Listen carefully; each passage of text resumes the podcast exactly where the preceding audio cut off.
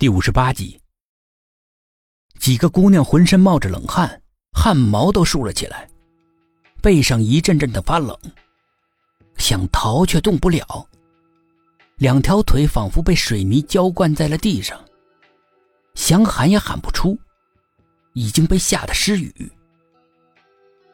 忽然，咚的一声，秦香香晕倒了。与此同时，楼梯上出现了一个人影。苏应真，他手里面拿着个小小的手电筒，正一步一步的往下走。手电筒的光很弱，并且随着他走路的节奏在跳跃。他的脸忽明忽暗的，被黑暗又衬托的那么苍白，有种说不出的诡异。薛品涵的心里面藏满了问号。没有人理会晕倒的秦香香。全都惊恐万分的盯着苏应真，他怎么会出现在这里呢？苏应真莫名其妙的看着他们，几个女生惊恐万状，向后退了几步，像见到鬼一样。你们怎么是这种表情啊？你刚才到哪儿去了？苏应真听出他语气里面的怀疑，眼神立刻暗淡了下来。垂着眼帘，浓密的睫毛盖住盈盈的秋水。等他抬起眼的时候，他已经把委屈深深藏在心底。我就在卫生间。眼神蓦地变得凌厉，像 X 射线一样在每个人脸上透视着，仿佛要看穿他们正在想什么。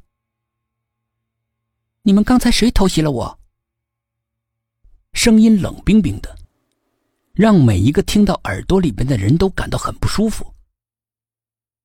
薛品涵和沈志远大眼瞪小眼，互相看看。你说刚才被人暗算了？嗯。苏应真用手摸摸后脑勺，到现在那里还隐隐作痛。你看见李佳慧了吗？薛品涵的心里面疑云增厚，跳过刚才的话题。我就是去追李佳慧才被偷袭的。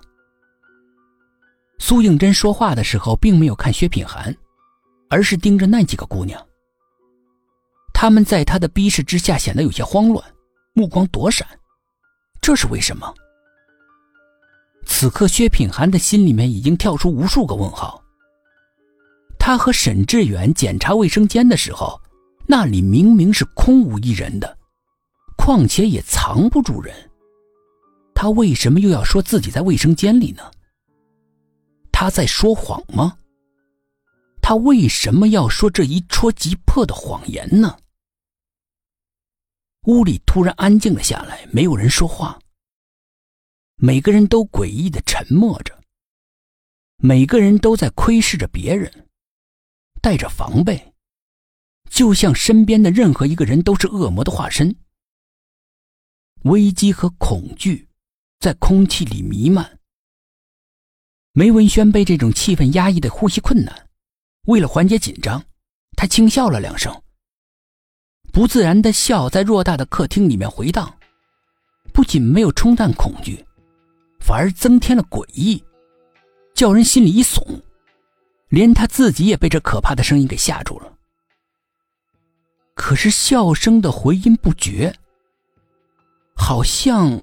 湖面上的涟漪一样，一圈一圈的散开，直入每个人的耳膜，听起来是那么的阴森，就像是鬼在笑。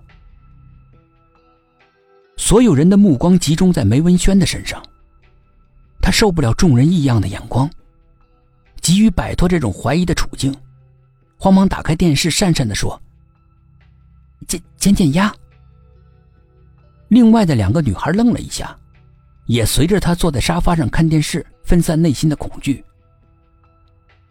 这个时候，秦香香才被薛品涵他们记起来，从地上把她扶起，她悠悠醒过来。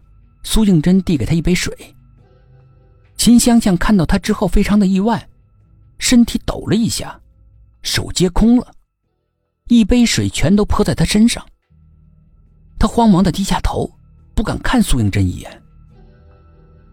薛品涵在一旁将这一切尽收眼底。